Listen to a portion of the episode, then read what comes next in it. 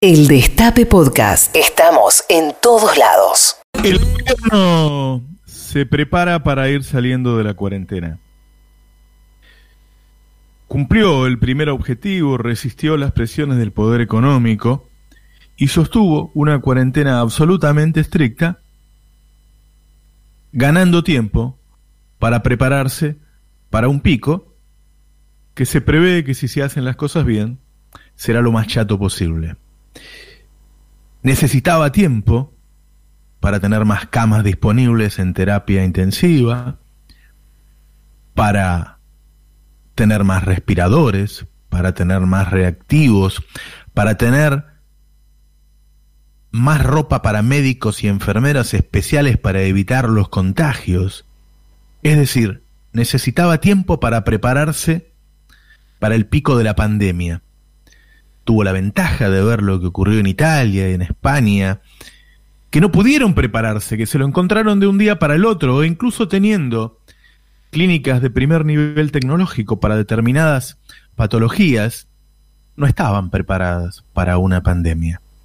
Bueno, Argentina ya logró ese objetivo, ya está preparado dentro de los términos de un país como el nuestro, todo lo que se puede preparar. Ese primer objetivo está cumplido. Ahora bien, el otro día cuando se hizo un, muestreo en la estación Constitución y se hicieron 400 hisopados, dio cero.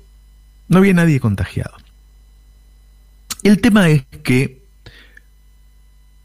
esto no se maneja quedándonos todos adentro y el virus afuera y el virus se muere. Eso es imposible porque siempre va a haber gente dando vuelta, el virus va a estar circulando y se podría decir que nos va a esperar.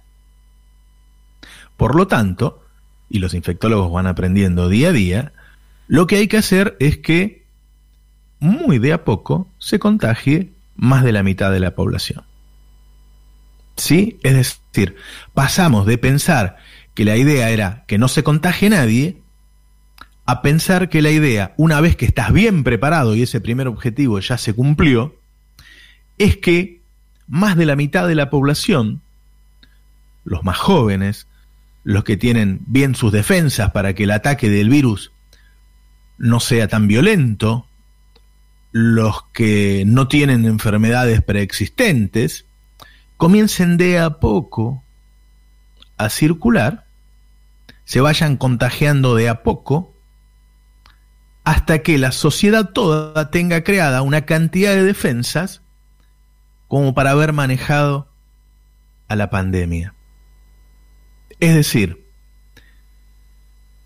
se cambia el plan adaptándose a lo que está ocurriendo en el mundo, más que se cambia se pasa a otra etapa, cumplida la primera, y viendo lo que ocurrió en el mundo, y esta segunda es, bueno, si se tienen que contagiar más de la mitad, ya estamos preparados, se van a ir contagiando de a poco, cosa que jamás desborden la capacidad hospitalaria, porque siempre alguno va a estar un poco más grave, y vamos a avanzar hacia ese lugar de la pandemia en el que más de la mitad está contagiado, se crearon las defensas, y entonces, salvo que tengamos la mala suerte de que uno puede infectarse de nuevo, cosas que a veces se leen en algunas notas, si fuera un virus como es normalmente, que en todo caso no muta hasta el año que viene, la forma de terminar con él es que se contagie más de la mitad de la población.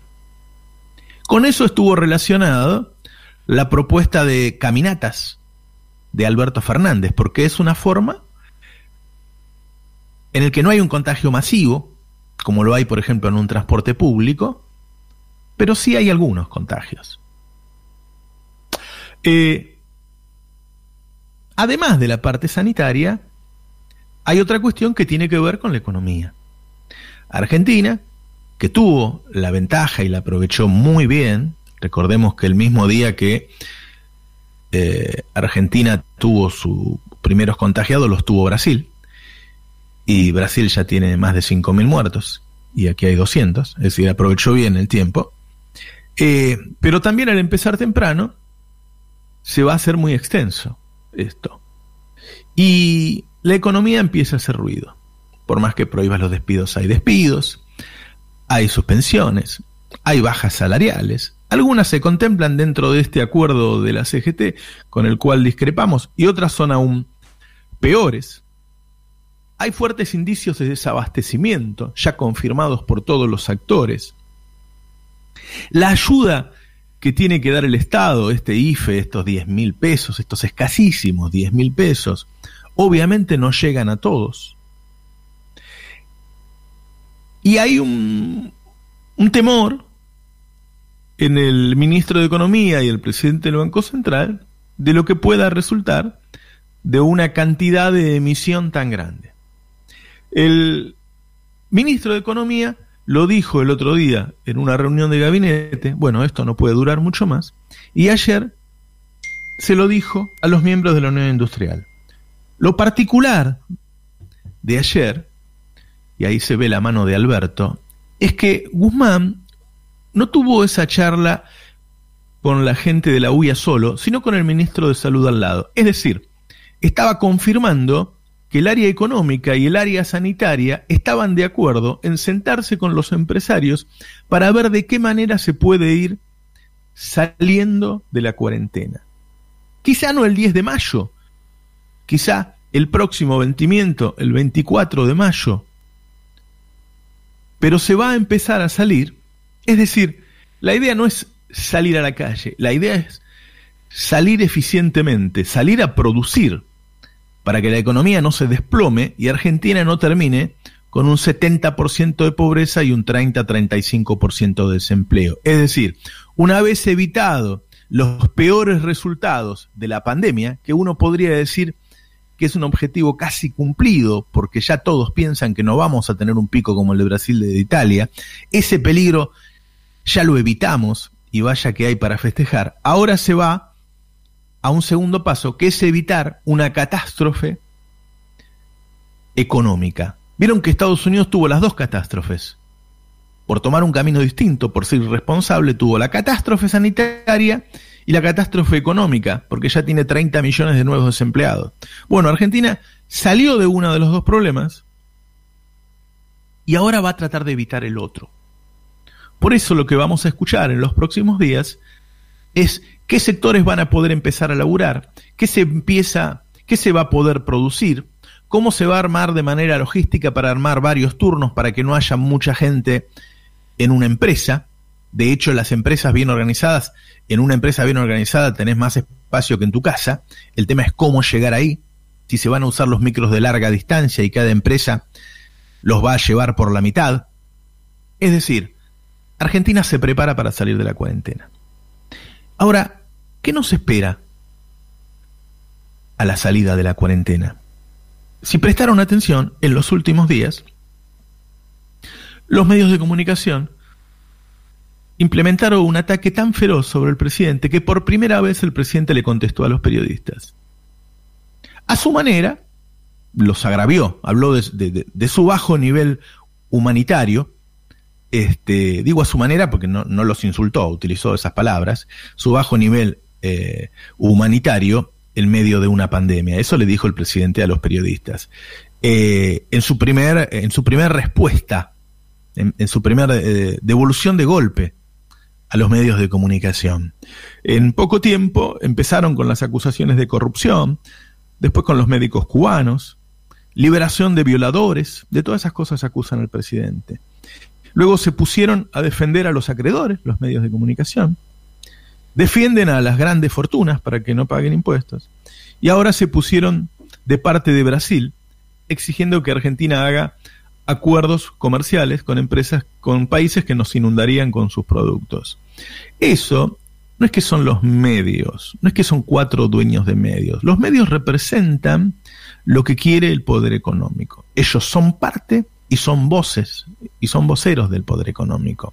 Lo que hubo en estos días es un ataque feroz sobre el poder político para que a la salida de la cuarentena Argentina sea aún un país más injusto de lo que era. No más justo, como todos esperamos, o como estamos trabajando, por ejemplo, desde este medio para que ocurra, sino más injusto. Y de hecho lograron un primer objetivo que a mí me genera temor, que es esta rebaja por dos meses de un 25% de los salarios. Ahora que ya sabemos que marchamos hacia la salida de la cuarentena, tenemos que asegurarnos o quedar la mayor pelea posible para que cuando salgamos de la cuarentena no salgamos. Recordemos que a quienes les bajaron un 25% los salarios, ya se los habían bajado otro 25% durante todo el macrismo. Es decir, no salgamos en un país en donde hay 11 o 14 mil familias, 11 mil son los que pagan el impuesto a la fortuna, 14 mil son los mayores productores agropecuarios del país que se resistieron a retenciones, que no seamos como éramos a fines del siglo XIX, a principios del siglo XX, ese país del que muchos se enorgullecen porque éramos la sexta economía del mundo, pero era un país para 10 o 12 mil personas. Hacia eso intentan ir ellos. Así quieren acorralarlo al presidente. Y ahora se acabaron los acuerdos, se acabaron las sonrisas con Magneto, le declararon la guerra al gobierno, porque ellos quieren manejar el país a la salida de la cuarentena, o por lo menos condicionarlo lo más posible, o por lo menos condicionarlo lo más posible. En esa instancia estamos, con una sociedad que va a, va a empezar a prepararse para salir a producir, y con los dueños del país, otra vez, tratando de sacar tajada de esta penuria popular para ganar, si todavía eso es posible, un poco más. El Destape Podcast. Estamos en todos lados.